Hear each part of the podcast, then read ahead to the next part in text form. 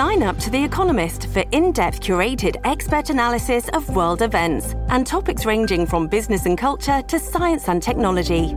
You'll get the weekly digital edition, online only articles, curated newsletters on politics, the markets, science, culture, and China, and full access to The Economist Podcast Plus.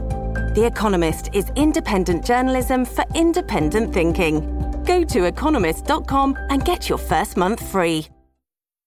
This episode is brought to you by Shopify. Whether you're selling a little or a lot, Shopify helps you do your thing, however you cha-ching. From the launch your online shop stage, all the way to the we just hit a million orders stage. No matter what stage you're in, Shopify's there to help you grow. Sign up for a $1 per month trial period at shopify.com slash special offer, all lowercase.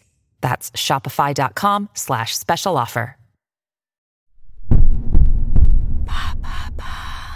Qu'est-ce que l'orgasme gap?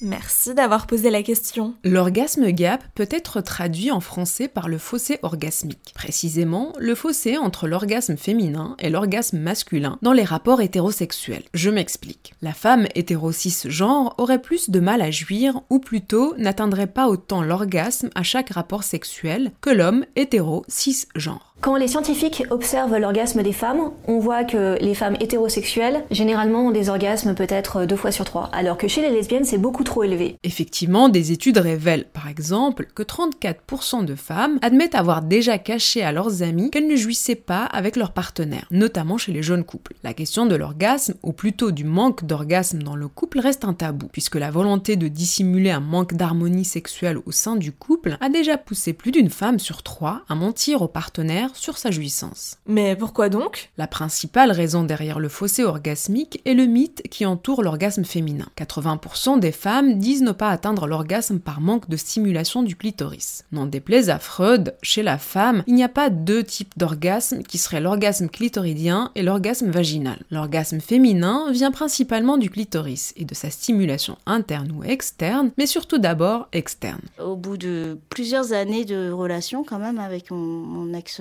je lui dis écoute, j'ai pas de plaisir, sauf quand tu me fais des cunis. Donc le deal c'est Ok, mais il me faut mon CUNY. La pénétration, c'est pour toi, le CUNY, c'est pour moi, et puis voilà. Ce qu'il faut donc questionner dans le rapport hétérosexuel normatif, c'est cette position de l'homme pénétrant et de la femme pénétrée. Le pénis dans le vagin a surtout pour fonction de se reproduire après l'éjaculation et la jouissance de l'homme. Tu veux dire que le plaisir égalitaire n'est pas forcément l'objectif premier derrière ces rapports? Et non, la révolution du plaisir n'avait pas encore eu lieu jusque-là. En 68, c'était surtout une révolution de la reproduction. La femme a repris droit sur son corps pour décider de donner vie ou pas. Et l'avortement et la contraception sont devenus des outils d'émancipation pour libérer son corps. Aujourd'hui, la libération de la sexualité est en marche et la fluidité des genres tend un miroir aux femmes hétéro-cis-genres pour questionner leurs propres rapports sexuels et de comment ils sont socialement formatés. Je savais pas qu'une femme elle mouillait. Déjà comment est fait notre chat en fait, personne sait en vrai. Tu sais pas comment ça fonctionne en bas, tu sais pas que la lubrification ça aide. Euh,